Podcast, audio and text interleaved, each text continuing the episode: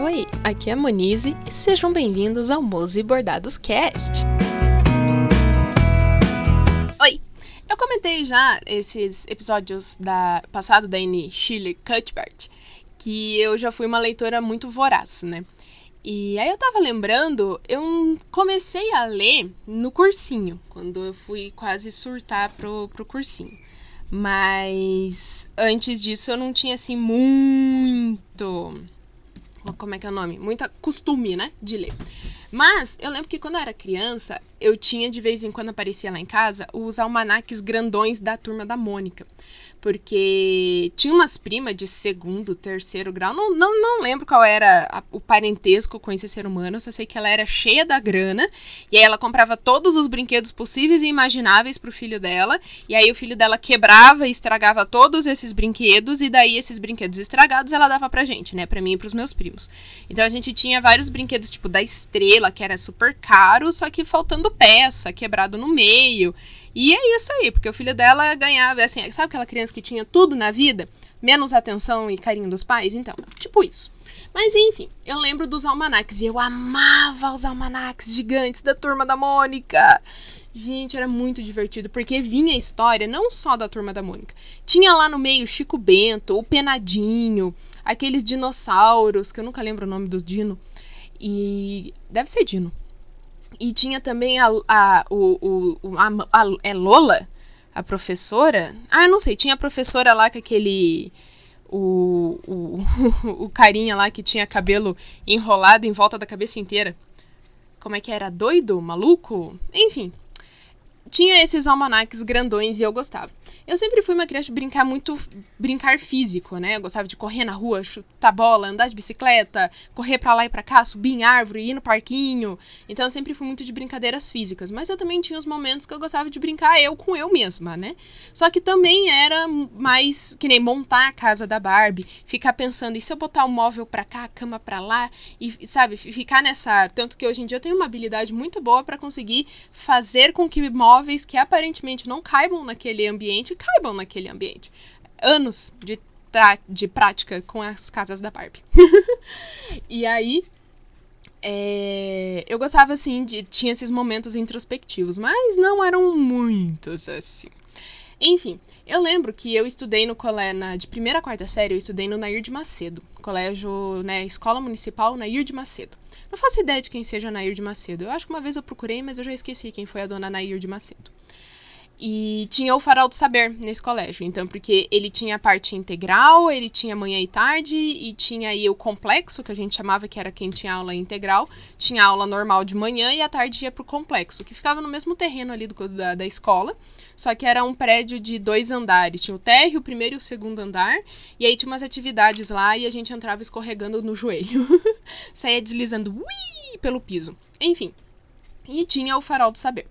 No Farol do Saber, que é basicamente uma biblioteca, pra, caso você não saiba do que eu estou falando, o Farol do Saber nada mais é do que a biblioteca da, da, da escola ali, né? Só que ele fica num, num separado da escola, num, num prédio que parece realmente aqueles faróis de, de praia, sabe? Que tem até a escadinha, tem a torre lá em cima, enfim.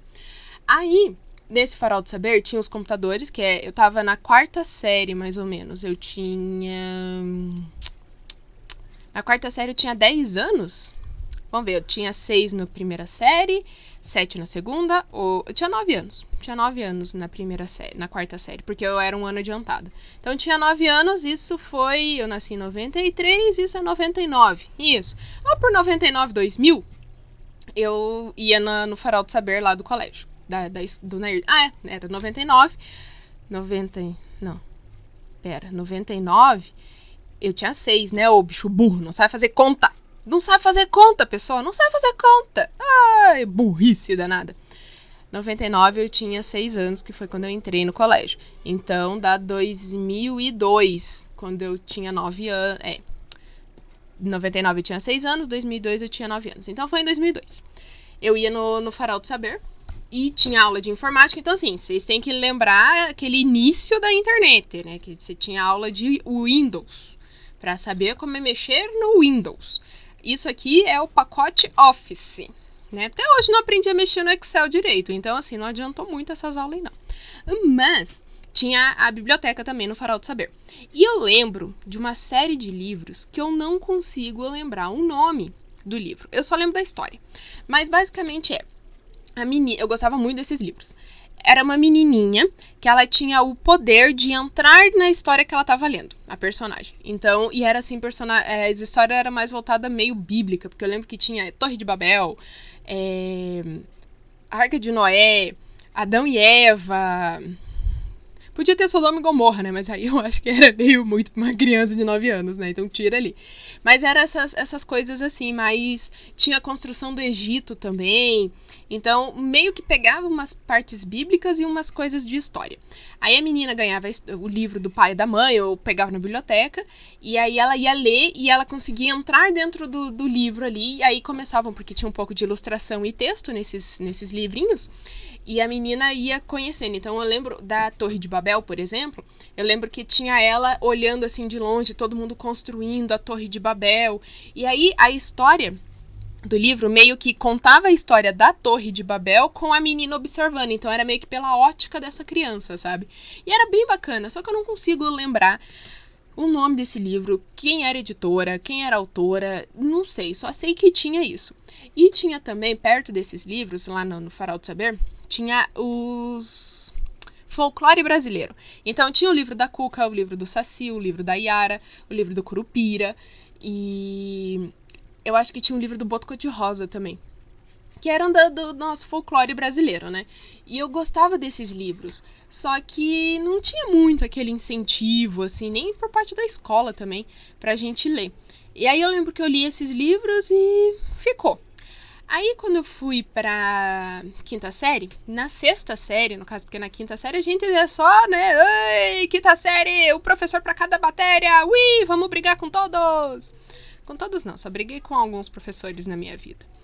E aí, na sexta série, eu me mudei para pro Rio Bonito aqui, né? Então, eu passei a andar de ônibus. E aí eu tinha que esperar um pouco antes de eu me mudar para cá, eu, eu comecei a ir de van pra escola. E a van demorava muito para chegar para pegar a gente, porque as escolas saem basicamente todas no mesmo horário, né?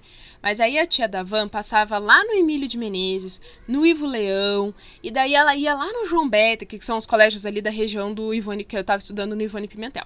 Então, tinha o Ivone Pimentel, um pouco mais para cima tinha o Emílio de Menezes, um pouco mais para trás tinha o Ivo Leão, aí lá do outro lado do planeta tinha o João Bétega, o Cefã, e aí a, a tia da Van, ela fazia todas essas voltas lá no cu de Judas, passava. Lá... Nossa, gente, a raiva daquele Emílio. Era, era treta, sabe? Emílio de Menezes e Ivone Pimentel nunca se deram. Nunca sei. Nunca brigaram, mas nunca se deram. E daí que ela passava para pegar a gente. Então, como demorava para ela fazer essa rota, às vezes eu ficava lá na biblioteca. E aí eu achei um livro que eu não consigo. Gente, eu sou muito ruim para memória eu sou assim horrível, péssima de memória. É... Ai, eu lembro que tinha alguma coisa a ver com o, da cor, será que é da cor dos da cor dos seus olhos? Não, mas isso é uma canção. Ah, a cor dos seus olhos, livro, não. Não é, gente, eu não consigo achar. Aqui a música. Terceira dimensão. Nossa, não faço ideia de quem seja essas pessoas. Uh, o brilho. Brilho dos teus. Mas também é a canção que tá aparecendo aqui. Ah, é brilho dos teus olhos também é a música. Nossa senhora, nem sabia que existia isso. Brega de luxo, Jesus amado. Livro. Vamos ver. Não. Eu lembro que era de uma autora brasileira. A história desse livro. O brilho azul dos teus. Putz, gente, não, não sei. Mas enfim, novamente, não lembro o nome do livro. Mas eu lembro que a história do livro. A, isso eu tava né, nessa época do, dali da, da sexta série, meio que me mudando já pro Rio Bonito. E a história era de uma família, né, pai e mãe, e tinha acho que dois filhos já. E aí nasceu a terceira filha. E a terceira filha nasceu com um problema, né? Um problema cognitivo. Não fica claro na história se a criança tinha Down ou se era algum outro, porque Down é um problema cromossômico, né? Não problema, né? Mas é o tri, tem o, o cromossoma triplo lá, né? Então, é o 21, né? É o cromossoma 21 que fica, em vez de duplo, fica triplo? Eu acho que é isso. Aí, então assim, a gente só sabe que a menina tinha os olhos azuis. Eu acho que não é, porque tecnicamente a pessoa, a, né, a criança que nasce com a síndrome de Down, ela já tem traços é, fenotípicos bem marcados. E pelo que dá para lembrar da história desse livro, a menina ela nasceu tecnicamente sem nenhum, assim, normal, né? Sem nenhum traço genético ou fenotípico, no caso, né? De algum problema. E ela tinha os olhos azuis iguais o pai, sendo que os outros dois filhos tinham os olhos castanhos igual o da mãe. Então, tinha ele, ele tinha paixão por essa filha porque ele nasceu a, ela nasceu com a cor azul dos olhos dele, enfim, tinha essa treta aí. E só que aí com o passar do tempo, quando ela já tinha assim seis meses, eles começaram a perceber que ela tinha uma prima bem parecida, né, assim quase da mesma idade que ela. E a menininha, a prima, já estava se desenvolvendo, já engatinhava, já estava tentando se firmar nas perninhas para levantar e ela mal ficava sentadinha direito. Colocava ela sentadinha, ela pencava para um lado. E ela não tinha muita firmeza. E aí eles começaram a ver que tinha esse, essa diferença, foram investigar e descobriram que ela tinha um problema. E aí ela tinha a, a cognição dela não acompanhava. Então o o, a mente dela era um pouco. não acompanhava a, a, idade física, por assim dizer.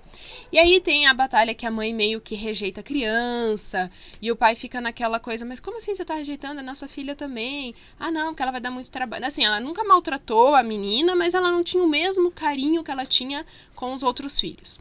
E aí é a luta do pai pra, né, incentivar a menina, fazer a menina se desenvolver e tudo mais. E aí tem todo o acontecimentos na, na história, e aí no final tudo fica bem. Porque, né, tem que ter um final feliz, geralmente.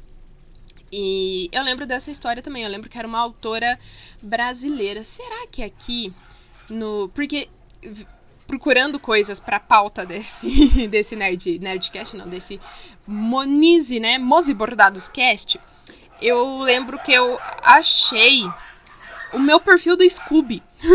Vocês tiveram um perfil no Scooby?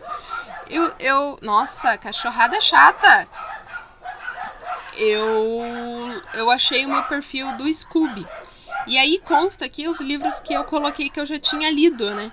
E aí agora eu tô olhando aqui para ver se eu acho esse livro que eu estou falando. Nossa, tem histórias para aquecer o coração. Nem lembrava desse livro também. um, cadê, cadê, cadê? Ah, aí quando a gente é adolescente apareceu coisas que toda garota deve saber. Ai, livros estranhos. Ai, arte de correr na chuva. Aqui, ó. Sempre haverá um amanhã. Não tem nada a ver com o negócio. Eu lembro da cor. É Giselda Laporta Nicoles. É o nome da autora. Gente, nunca que ia achar, né? Porque no caso. Não é esse, não. Porque ó, o livro tem ali Sempre Haverá um Amanhã, o nome da autora, e aí tem uma menina loirinha de olhos azuis segurando uma boneca loirinha de olhos azuis. E eu me encantei por essa capa.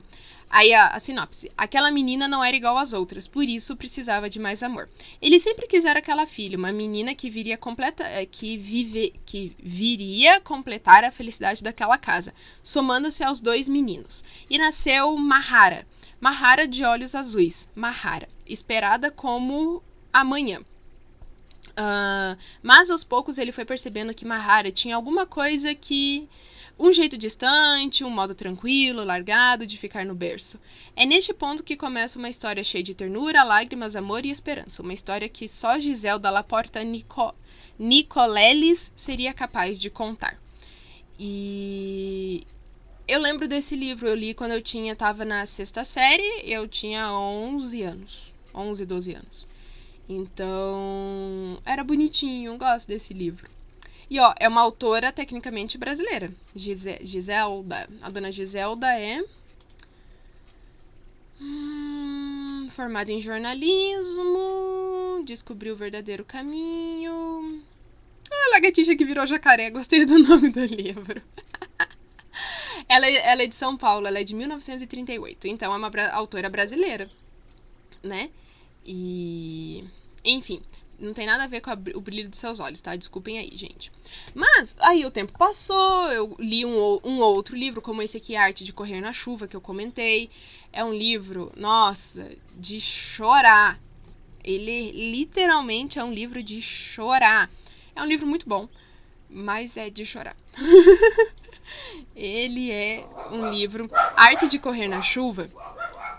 É, Enzo sabe que é diferente dos outros cachorros, um filósofo com alma humana. Ele foi educado assistindo programas de programas do canal National Geographic e ouvindo todos os conselhos do seu mestre e dono, Danny Swift, um piloto de corridas. Por causa de Danny, Enzo adquiriu uma grande percepção da, da condição humana e aprendeu a administrar a vida como em uma corrida de Fórmula 1, onde nem sempre a velocidade é a melhor estratégia. Às vésperas de sua morte, hum, Enzo faz uma retrospectiva de sua vida, relembrando tudo que ele e a família passaram, os sacrifícios que Danny fez para ser bem-sucedido profissionalmente, a perda inesperada de Eve, a esposa de Danny, a batalha do dono para conseguir a guarda da filha, em que os avós maternos fizeram de tudo para conseguir a custódia. A Arte de Correr na Chuva é um livro modelado nos desejos e absurdos da vida humana. É um livro maravilhoso. Ele é narrado pelo cachorro. é narrado pelo Enzo, gente. Enzo, antes de Enzo se entrar na moda, porque esse livro ele é de 2008. Então foi antes do Enzo entrar na moda. E tem a capa tem, é, né, tá escrito arte de correr na chuvinha amarelinho. E daí tem a cara de um cachorro. Lembra um labrador cara, é, marronzinho escuro, assim, sabe? E aí o Enzo fala que foi a primeira vez, foi aí que eu descobri que o cachorro não tem dedão. Ou quando eles nascem, porque geralmente os cachorros, eles não têm o de, o que seria, né, o dedão na pata da frente, eles nascem com o dedão na pata de trás nas patinhas de trás. Mas aí geralmente os donos cortam, né, o, o dedo, porque é um dedo que fica ali sobressalente. Tem cachorros sim que nascem com os dedões tanto na parte da frente quanto nas patinhas de trás. Normal, não tem problema nenhum nisso, tá, gente? É só um dedo que tá lá. E como ele não usa porque ele se apoia na, na, na, como se fosse nos quatro dedos da frente, né? O dedão acaba ficando sobressalente. Então muitos donos preferem cortar quando é bebezinho ainda, para não ficar enroscando essas coisas aradas. As minhas dog têm os dedos que elas vieram, não cortamos dedo nenhum. Aí, é, o Enzo discorre, o cachorro, discorre sobre isso no livro. Ele fala: Eu sei por que, que os humanos cortam os dedões nossos dos cachorros. Porque se a gente tiver cinco dedos igual eles, a gente vai ser melhor. E eu concordo totalmente, porque o cachorro já é melhor que o ser humano com quatro dedos. Se tiver cinco, vão dominar o planeta, entendeu? E eu acho que seria bem melhor, porque não tá dando certo do jeito que tá, não. Mas também é um livro que você termina chorando mas chorando, chorando, chorando litros. E é um livro muito lindo. E diz que virou livro, não vi ainda, porque já vi Marley, né, gente? Já tem Marley pra gente ficar aí chorando desesperado. Então, fica no Marley mesmo, né? Fica, fica aí no Marley. Mas enfim, aí o tempo passou, não fui lendo muitos livros, comecei a pegar inclusive raiva de livros brasileiros, né, de autores brasileiros. Por quê? Ah, vamos ler livro brasileiro. Quem tem? Machado de Assis, Dom Casmurro. Eu odeio Dom Casmurro. Não acho graça em Dom Casmurro. Se você gosta de Dom Casmurro, me desculpa, mas eu não gosto. Eu acho horrível esse livro. Não é horrível, ele é bem escrito. Ele é, mas é um livro chato. É um livro que foi escrito há muito tempo atrás. E esse há muito tempo atrás significa que ele não está na linguagem que a gente, né, coloquial que a gente está acostumada. Uma, Machado de Assis escrevia também na, na, na língua culta, né? Cheia de blá blá bláves quando ele escrevia. E, nossa, eu acho muito ruim. Porque começa o livro Dom Casmurro, tem lá o Bentinho, a Capitu e o amigo, que eu nunca lembro o nome do amigo. Uh, Escobar, lembrei por conta da musiquinha. É... a música do professor Joãozinho no cursinho é é, o, o, o, Bentinho tem uma indagação. Se Capto, sua esposa e o amigo Escobar juntos lhe pouseram chifre ou não? Viu? Juntos lhe pouseram. É nesse nível que, que é a linguagem que o Machado de Assis utiliza. Ok, tá ótimo. Eu não gosto. Então, chegou a época do cursinho e, nossa, no próprio colégio, antes do cursinho também. Ah, livro, literatura brasileira é tudo horrível, não gosto e não sei o quê. Porque tinha essa lembrança dos livros é, chatos, né? Machado de Assis, tem o Curtiço. O Curtiço até que é legal. Mas Inocência, essa, é, clássicos, né? Os clássicos antigos. Aí você vai ler o. Deixa eu inclusive perguntar aqui. Lista li, opa, livros UFPR 2011. 2011 e 2012, que foi quando eu fiz o, o, o, vestibular que eu passei, né? Ó, a lista, aí você pensa, né? Ok, vamos incentivar os uh, alunos a lerem os livros para fazer a prova de literatura. Não, você só faz com que a gente fique com raiva e procure resumos expandidos no na internet. Vamos lá. Anjo Negro, Nelson Rodrigues. Gente, vocês já viram alguma coisa de Nelson Rodrigues? Jovem Nerd e Azagal são apaixonados em Nelson Rodrigues. O Sr. K também tem um podcast inteiro só para ele. Mas Nelson Rodrigues não é assim um ser humano muito bem das ideias. Ele, as temáticas dele sempre tem ali abuso sexual, sempre tem um, um quê de pedofilia, tem também incesto. Então, assim, é uma. A vida como ela é. Então, assim, Nelson Rodrigues. Anjo Negro. Anjo Negro, o tiozinho é moreno. Ele tem um caso, ele casa com uma mulher loira. E ele é apaixonado na mulher. Aí ele percebe que a mulher não gosta mais dele, ou quer se separar dele, ou sabe, sei lá, o que que acontece, que eu já nem lembro demais direito. Só sei que eles têm uma filha. E no caso, essa menina não é filha dele, porque ele descobre que tá sendo corneado. Porque sempre tem, tem história de chifre e traição também na, em Nelson Rodrigues. Aí o que ele faz? Ele meio que perdoa, entre muitas aspas, a esposa dele. E aí espera que essa esposa tenha filha. Quando tem a filha, ele separa a criança da mãe, cega a criança com ácido e tranca essa menina, que nasce uma menininha, a num, numa parte da casa lá. E aí ele fica, ele, né, faz com que a antes disso, ele pega a criança, faz com que a criança fique olhando bem para ele e aí é, segue a criança com ácido. Então a única coisa que essa criança viu na vida foi a fuça desse homem.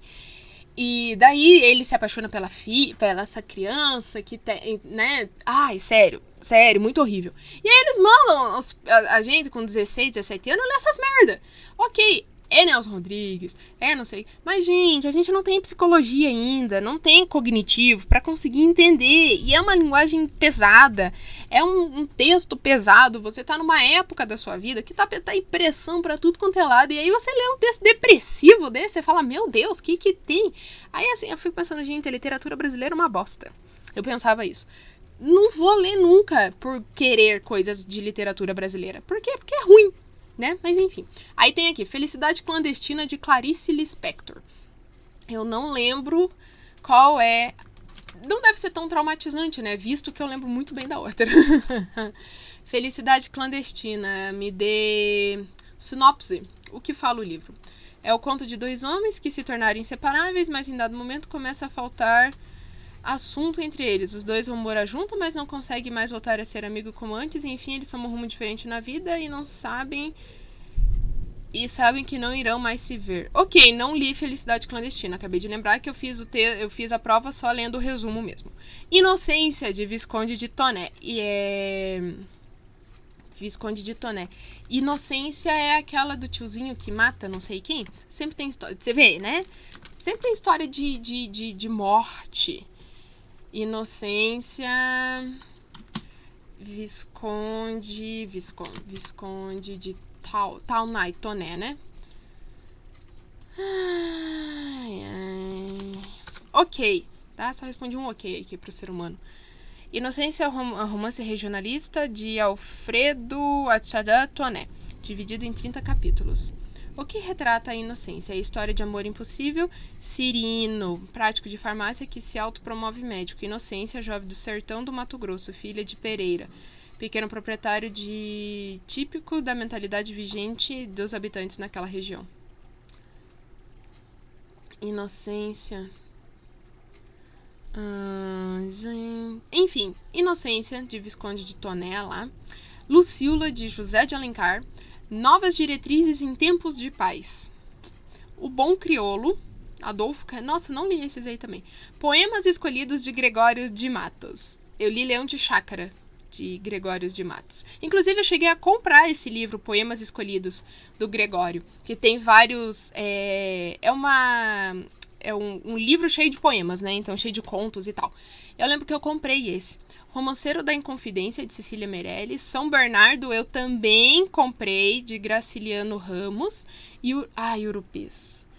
Urupês de Monteiro Lobato. É quase a mesma coisa que Nelson Rodrigues, tá? Né? Monteiro Lobato joga todo o preconceito que ele tem, porque Monteiro Lobato era assim racista, era assim misógino, era assim. É, sepa... Ai, sério. Não era um ser humano legal. Está começando a chover, então se vocês escutarem barulhos de ah, né, pingo na telha, é isso aí. Mas enfim, nessa época do cursinho, eu fiz é, vestibular em 2010, 2011, aí 2011 terminei a, o ensino médio em 2009. E fiz vestibular em final de 2009, mas eu sabia que eu não ia passar, porque eu tinha tido um péssimo ensino médio, então não tinha condições nenhuma de bater de frente com ninguém. Então, aí 2010 eu fiz cursinho o ano inteiro prestei vestibular, né, 2010, 2011. Passei em segunda chamada para engenharia química, mas aí eu vi que não era engenharia química que eu queria. Aí fiz cursinho novamente em 2011, prestei o vestibular 2011, 2012. Fiz só metade do ano de cursinho. A primeira Opa, a primeira metade de 2011 eu trabalhei e tirei minha carteira de motorista, porque eu tinha feito 18 anos. Então, tirei minha carteira de motorista em 2011. Faz muito tempo isso. A long time ago. Mas enfim, aí eu fiz cursinho metade do ano, prestei vestibular para química, passei.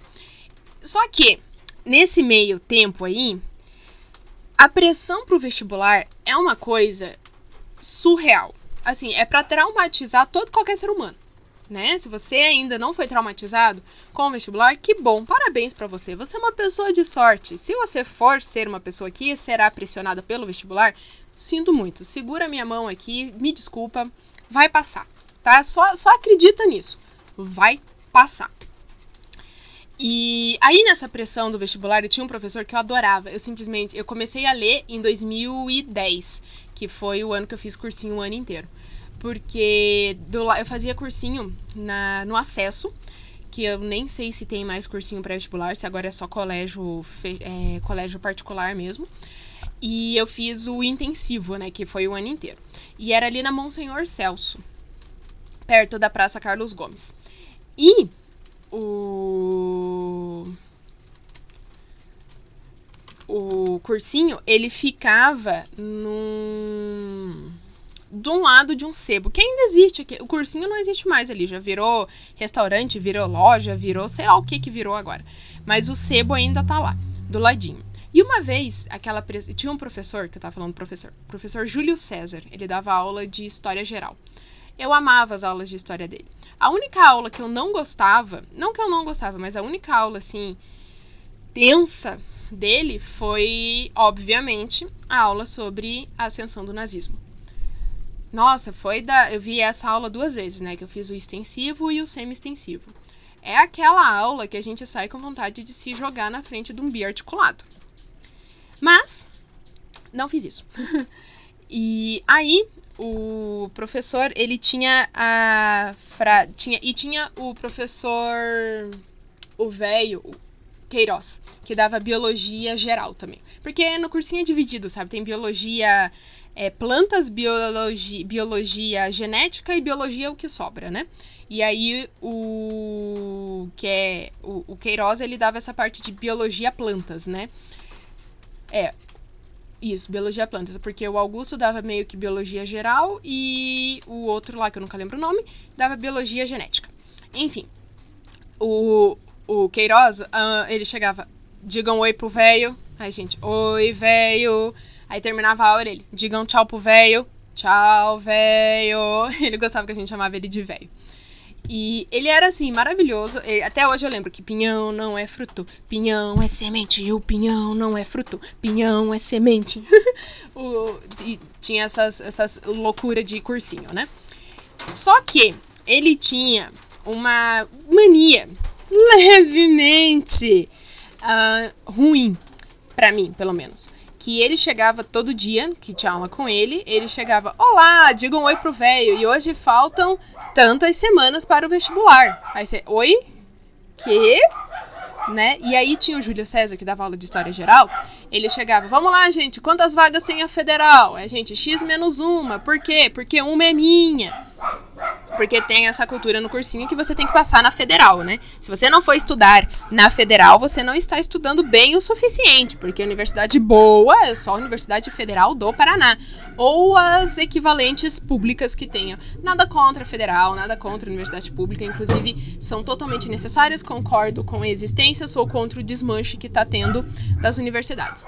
E agora também estão querendo desmanchar o Colégio Estadual do Paraná. Eita miséria! Eita moléstia! Mas enfim. Só que não existe só essa instituição de ensino superior.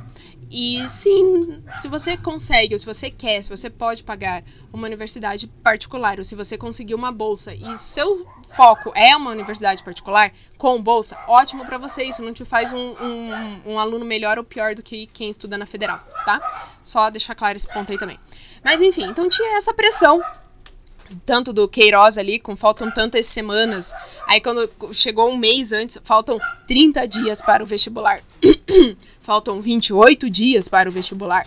Faltam 15 dias. Então aquela pressão de dias contados e essa história do X menos uma porque uma é minha. Então dava uma pressãozinha. E aí tinha esse sebo do lado do cursinho. E uma vez na aula de literatura, porque a gente tinha aula, na verdade era redação. A gente tinha aula de literatura com o professor Joãozinho, e nessa época eu tinha aula de redação com o professor, acho que é Luciano o nome dele. E ele, né, ensinava lá a fazer o que é uma carta, o que é uma poema, o que é um conto, esses os tipos de redação que podem cair na, na prova da federal. Porque na federal a gente fazia, acho que, cinco redações, é, sei lá, enfim. Não lembro mais como é que funcionava o, o, vestibular. E é uma coisa que eu não tô afim de lembrar como é que funciona, não. Obrigada. Aí, é, o, na, tava na aula de redação e eu tava de saco cheio, porque além de dar aula de redação, ele tinha que dar aula também de atualidades. E a gente tinha que ficar focado nas atualidades, nas notícias, o que estava acontecendo, o que, que era notícia e o que, que não era. Porque podia sair tema de redação dessas notícias e não sei o que. E aquela pressão, aquela coisa. E aí eu falei, ah, quer saber? Eu vou tomar um café. Aí saí da aula, saí do prédio lá, do cursinho, e fui tomar um café. Na hora que eu tava voltando, eu passei na frente desse sebo e eu vi um livro que me chamou muita, mas muita atenção. Esse livro. O livro em questão é o livro da Maggie Cabot, mas não é, não é a da princesa lá, da Diário da Princesa. Não, esse livro é a série A Mediadora, que eu fiquei assim encantada, porque sim, a gente não deve fazer isso, porém, todavia, entretanto, a gente faz, a gente julga o livro pela capa. Então eu vi um livro, se chamava Terra das Sombras, da série A Mediadora. E eu tô até aqui com o livro, a capa do livro aberta aqui para falar para vocês. Na capa do livro, ele é meio que em desenho, que lembra estilo aqueles desenhos policiais, sabe, meio que preto e branco, com uma coisinha de cor ali e outra.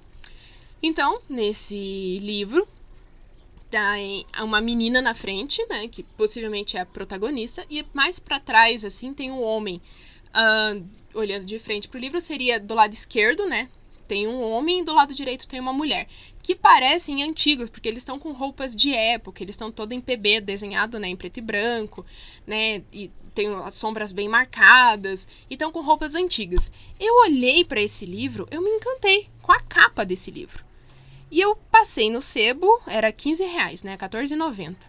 Eu falei, quero esse livro. Fui lá, comprei o livro, nem li a sinopse direito, só sei que eu comprei o livro. E aí, depois da aula de redação, tinha outra aula, então eu não podia ir embora. Aí, em vez de ficar na aula de redação, eu fui para meio que para recepção do cursinho. Sentei, abri o livro e comecei a ler. Deixa eu ler a sinopse para vocês. Susana, com dois N's e H no fim, é uma adolescente aparentemente comum que tem um problema com construções antigas. Não é para não é para menos. Afinal, muitas dessas casas velhas são assombradas e Susana é uma mediadora, uma pessoa capaz de ver e falar com fantasmas para ajudá-los a descansar em paz. E claro que esse dom lhe traz muitos problemas, mas nem ela poderia saber a gravidade do que encontraria ao mudar-se para a Califórnia. Então, a mediadora é uma moça, né, uma, uma adolescente, sei lá quantos anos ela tinha nessa época, que ela vê fantasmas. E ela não só vê, como ela conversa com os fantasmas. E os fantasmas veem ela. E aí eles veem que ela vê, porque, né, até que na história ali do livro, os fantasmas estão andando aí pela terra e só algumas pessoas podem ver. Aí essas pessoas que podem ver são os mediadores. Então eles têm essa meio que essa função, entre aspas, de fazer a mediação entre o lado físico e os fantasmas que estão perdidos, precisando ali que, sei lá, ai, eu queria que você achasse a minha medalhinha de quando eu fui batizada. Aí você acha a medalhinha e o fantasma descansa em paz e vai embora. Vai pra luz. Então, ela, né, uh, tem esse poder. Aí ela se muda com a família pra Califórnia, numa casa antiga linda. Linda, pela descrição da história. É linda a casa, é maravilhosa, tem sótão. Ai, gente, tem sótão. E o quarto dela é onde? No sótão. Ai, no ático, né? Porque é chique agora. Porque antes era sótão, agora é ático. Ai, esta casa tem ático. Ai, acho lindo. Enfim, ela pelo, é melhor do que o porão, né? Veja pelo lado positivo. O ático fica para cima. Veja! Aí ela se muda para essa casa, ela abre a porta do quarto onde ela vai ficar, põe as coisas, olha feio para a janela e fecha. Aí eu, oi, por que, que ela olhou feio para a janela? Porque lembra, eu não tinha lido a sinopse do livro, eu só comprei, gostei da capa e comecei a ler. Então, eu não sabia tecnicamente do que se tratava esse livro. E aí, depois que ela vai conversar com a família e tal, ela volta pro quarto, olha pra janela e fala: O que, que você tá fazendo aqui? Saia do meu quarto. Aí eu, eita, ela tá falando com quem? Com o Jess, que é o fantasma. No caso, o moço do, do livro é o Jess. Aí eu, meu Deus, ela fala com fantasmas! E daí, nesse meio tempo que eu tava lendo, eu li acho que um ou dois capítulos, que eram capítulos pequenos, uma coisa mágica aconteceu. Toda aquela pressão do vestibular. E lembra que estava tendo aula de redação, né? Então, na recepção a gente conseguiu, porque os professores usavam microfone, porque é muita gente na turma, tinha mais de cento e poucos alunos na turma. Então, eles usavam microfone. Então, na recepção a gente conseguia ouvir o que o professor estava falando. E nessa, nesse dia só tinha aula, porque eram duas turmas. Tinha a turma A e a turma B. Eu era da turma B, eu acho. E a turma A estava sem aula. Então, só tinha a voz do professor Luciano falando. E quando eu tava lendo, até a voz do professor sumiu. Simplesmente a desapareceu. E eu fiquei encantada com isso. Eu falei: Meu Deus, olha que mágica! Toda a pressão do vestibular sumiu. Há sei lá quantas semanas para a prova tinha sumido. A neura, a preocupação, o desespero que a gente sente sumiu. Aí eu virei o quê? Uma viciada em leitura. Passei a ler loucamente. Desci depois na, lá na, no sebo, fui ver se tinha. Descobri que tinha continuação. É, são seis livros dessa série. É A Terra das Sombras, O Arcano 9, Reunião, A Hora Mais Sombria, Assombrado e Crepúsculo. E aí a, a Susana começa a gostar do Jess, o Jess também começa a gostar, que no caso é o fantasma é, começa a gostar de, dela e ele, né, ela dele, ele dela e ela, ele chama ela de mi hermosa, porque ele tem um quê de espanhol e tal. E ele morreu no século início do século 20, século 19, sei lá. Hum, deixa eu ver se tem alguma coisa aqui. Ah, e tem o Paul, aparece, tem uma hora que aparece o Paul. E eu odeio esse ser humano. Foi o primeiro personagem que eu odiei na vida. E eu nutro raiva e ódio por esse ser humano até hoje. esse ser humano de ficção, nutro raiva por ele até hoje. Mas, enfim. E aí, cada história, cada livro enfrenta um fantasma é, diferente, tem umas coisas lá e ela tem que ajudar, enfim, mas no final tudo tem, tudo se resolve, tudo fica feliz. Descobri também que a, ela voltou a fazer, porque o primeiro livro é de 2000, foi lançado em 2000 lá nos Estados Unidos e chegou pra cá em 2008, parece. Então, o último livro, vamos fazer aqui a lista. O último livro que é. Crepú é Crepúsculo o último livro? É Crepúsculo. Ele é de 2004. Chegou em, no Brasil em 2009, 2009, 2008, por aí. E né? tem, porque tem aquela demora para chegar no Brasil e aí quando chega, chega a série completa, porque o último livro lá foi 2004, chegou aqui em 2008, então já sai a série inteira. E aí eu descobri que em 2016 ela voltou a fazer a série com a Suzy, que é o apelido da Susana, né? É, a mediadora lembrança. Mas aí eu não vou nem ler, porque a série se finalizou tão linda e tá tão bonita aqui na minha mente, na minha lembrança, que eu não vou lá estragar, né? Porque tem coisa que a gente vai lá, como diz o senhor K, você olha de longe, você vê que é merda. Tem textura de merda. Você se aproxima um pouco, você percebe que tem cheiro de merda. Você não vai enfiar a mão para ver se é ou não, né? Então, não enfiarei a minha mão. Fico com a lembrança que eu tenho, tá ótimo. Tá perfeita, né? Tá, tá lindo. E, mas aí, seguindo essa série de, de, de coisas que eu. De, de livros, né? Que me transportavam para outro mundo, eu comecei a ler e não parei mais. Uh, li livros tipo de romance, porque romance a gente tem que entender que é esse livro com começo, meio e fim, né?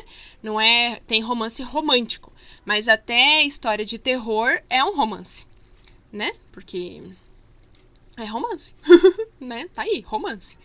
Então, conta aqui pelo senhor Scooby que eu li 252 livros cadastrados que eu coloquei como lidos. É muito livro, né? Eu lembro que teve ano que eu li. Nossa, eu li assim, mais de 50 livros no, num ano. E aí tinha essa plataforma do Scooby que me ajudou muito a ler. Porque aí eu passei no vestibular comecei a fazer química. E aí, lá no. Como eu passava o dia inteiro fora da. Fora de casa, no centro politécnico tinha uma agência do correio. E era uma agência do correio possível de fazer o quê? caixa postal. Eu sim, eu tive uma caixa postal. Então, eu conseguia fazer essas trocas de livros e colocava o endereço da minha caixa postal. Porque até eu chegar em casa, e às vezes a minha mãe trabalhava na época também, o meu pai também, eles não eram aposentados. Então, quase nunca tinha gente em casa para receber o livro. E aí ficava aquela coisa, ah, vai tentar de novo, vai tentar de novo. E como eu usava o correio para enviar os livros para troca, porque no Scooby tem a, tinha, não sei se ainda funciona essa plataforma de troca, você tinha créditos. Primeiro você trocava livro por livro e depois você podia trocar crédito. Então você mandava o livro, a pessoa recebia, dava o ok e você ganhava um ou dois créditos dependendo do que você tinha pedido pelo livro. E aí você podia usar esses créditos para pegar outros livros que estavam disponíveis pelos usuários. Então, nossa, é foi maravilhoso. E eu li muito livro nessa base de troca, assim. Tanto que a maioria dos livros que eu li eu não tenho mais aqui.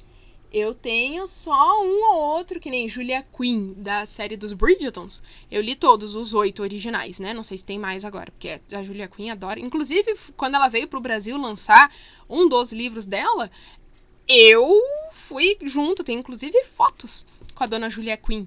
Uh, que eu, a gente foi no evento lá para ela assinar. Tanto que os três livros que eu tenho da, dos Bridgetons, que é Perfeito Cavaleiro, O Visconde que Me Amava e Os Segredos de Collie Bridgeton, que eu acho que é o livro 2, 3 e 4, se eu não estou enganada, são autografados pela Julia Quinn. não sou pouca bosta não, meu bem. E nessa saga de livros, de ler mundaréu de coisa, eu descobri, eu redescobri a literatura brasileira. Foi aí que eu encontrei a linda e altamente destruidora de corações chamada Karina Risse. Gente, Karina Risse, os livros dela, eu tenho todos até hoje, né? No caso, tem mais um que eu ainda não tenho, que é a continuação de uma série dela, que é da série Perdida, que eu ainda não tenho o, último livro da série, né? Que eu ia comprar, mas aí eu não comprei. Então, Karina Risse começou com Perdida, que é a história da menina que tá nos anos 2000, compra um celular de uma moça muito louca numa loja, uma senhorinha meio estranha. Aí ela liga o celular, porque o celular dela tinha caído dentro do vaso.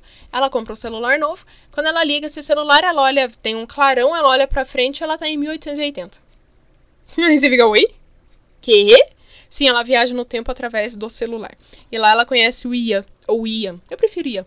Então. Ai, é muito. E assim, a, a, a Karina Risse, Você começa a ler os livros dela, você se apaixona pela escrita, pelos personagens, pela história, por tudo. Chega na metade do livro, você tá se xingando. Por que, que eu tô lendo esse livro? Meu Deus do céu. Mas aí você já tá tão entretida, tão presa no enredo daquele livro, que você simplesmente não consegue parar. Você, você chora, você se agonia, você se desespera.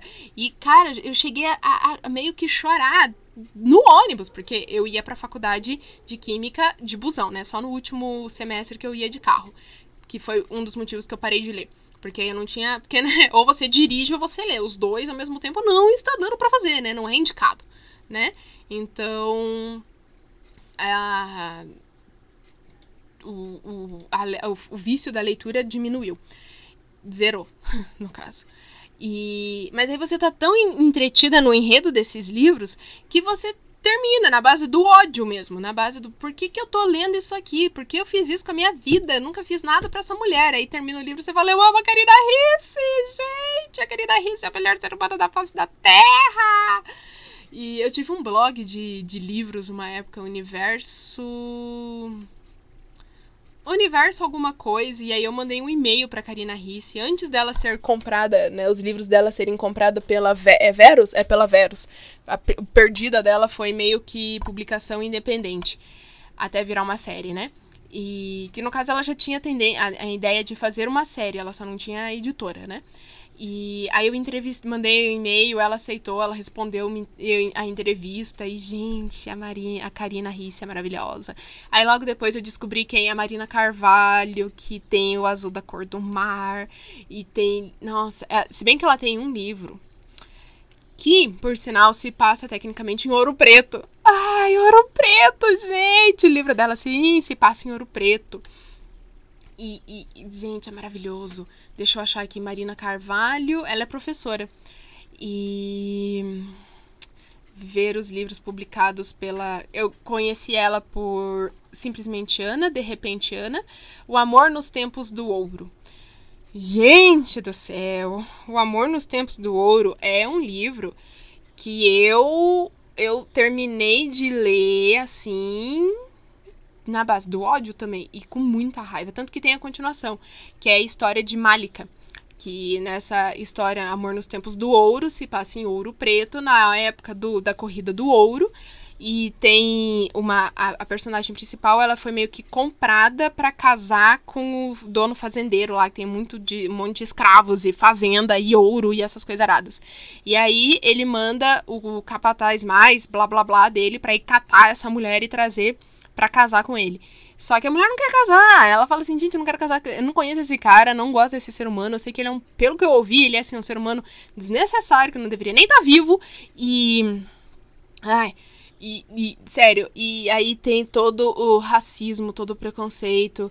E o filho desse fazendeiro abusa da Málica, que é a escrava, obviamente, para isso que existem, né? Ai, que ódio!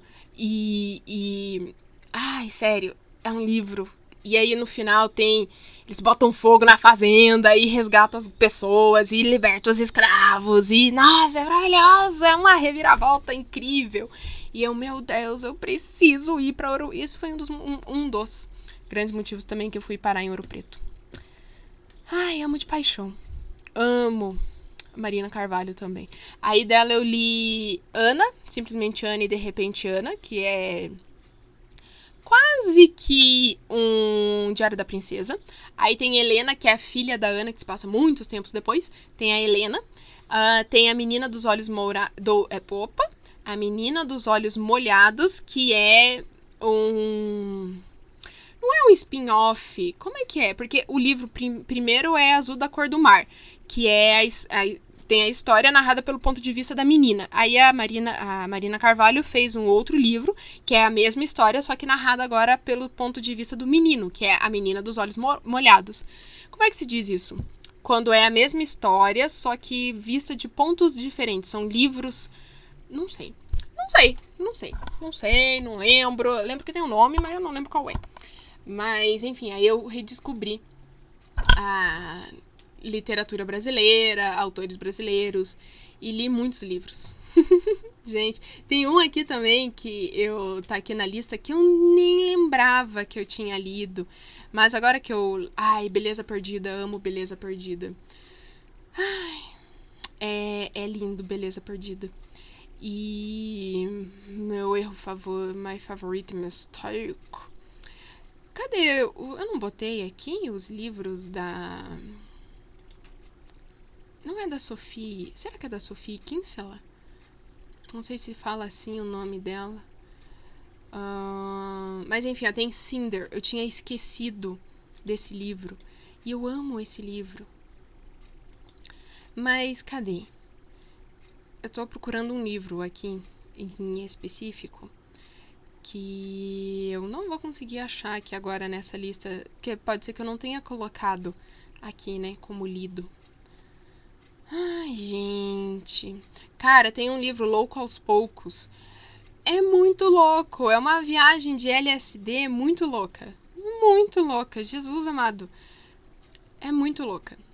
Nossa, tem um monte de livros que eu não coloquei aqui ainda. Olha, eu já li mais livros do que eu achei que eu tinha lido, porque não tem aqui o que eu tô procurando. Enfim, Cinder, que é Crônicas Lunares. Depois eu descobri que tem continuação. É... Quais são as continuações? É... Similar, não. É Cinder, que já dá para ter um spoiler do que se trata esse livro, né? Aí tem a continuação, que é Winter. E depois Chris, né? Cress.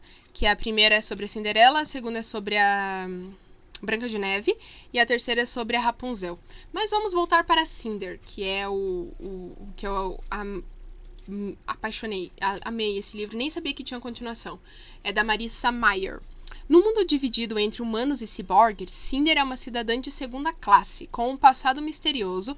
Essa princesa, criada como gata borralheira, vive humilhada pela sua. Nossa, humilhada é pouco! pensa na madrasta ruim e multiplica por mil. É a madrasta da Cinder.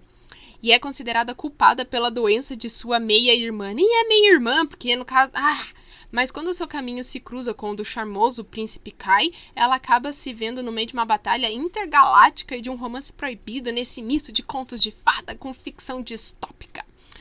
Uh é, o primeiro livro da série Crônicas Lunares, Cinder une elementos clássicos e ação eletrizante num universo futurístico primorosamente construído.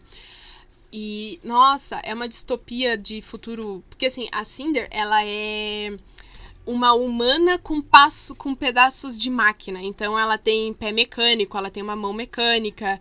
E aí essa madrasta, ela tinha sido construída com peças, né? O pai dela, entre aspas, é, tinha colocado peças boas. Aí quando o pai morre, a madrasta começa a trocar, a não trocar ou a vender, que nem ela vai crescendo, então as peças robóticas dela precisam ser atualizadas, porque a gente cresce, né? E aí ela fica com o pé pequeno, porque o, o, a mulher não troca o pé dela, e aí às vezes pega a peça que era boa e, e vende. Pra... Nossa, é, é horrível essa madrasta, gente. Ah, odeio ela. Obrigada por me lembrar. Scooby, muito obrigada por me lembrar do ódio que eu tenho pelo ser humano. E assim, Cinderela, né? Que já, já disse aqui, é minha, minha, né, minha princesa a favorita da Disney. Então, mas agora acabei de perceber que tem livros aqui que eu não cadastrei como lidos. Então eu já li mais de 253 livros. Que alegria! Que alegria! Que alegria! Ui, ui! E. Ai, adoro. Mas eu não consigo achar agora o livro que eu tava procurando, porque não tá aqui. Mas enfim, gente, era isso só. E assim, eu fui lendo, lendo, lendo, lendo, passei no vestibular, continuei lendo, e aí eu lia no ônibus Inter 2 eu lia em pé, eu conseguia sentar ótimo, senão eu tava lendo em pé também, me segurando no Inter 2 e lendo livro. Até que eu comecei a ir no meu último é, semestre para a faculdade de Química, lá em 2017. Eu comecei a ir de carro, então eu não. Eu até deixava o livro na mochila, mas eu não conseguia ler porque eu tinha que dirigir. E aí, quando eu tinha os horários meio que vagos, assim, eu, eu ia pro carro dormir, porque eu tava tão cansada, tão esgotada, que eu simplesmente não conseguia ler. E aí eu fui perdendo a vontade de ler. Triste, né? Pois é. Aí eu fui perdendo meio que o gosto por leitura e não consegui mais. Tenho que voltar a, a ler de novo. E atualizar a lista do Scooby. Vou fazer isso, gente, enquanto vocês ficam aí fazendo, sei lá o que, que vocês vão fazer agora, nossa, quase uma hora de programa, Jesus amado, é, eu vou atualizar a minha lista do Scooby.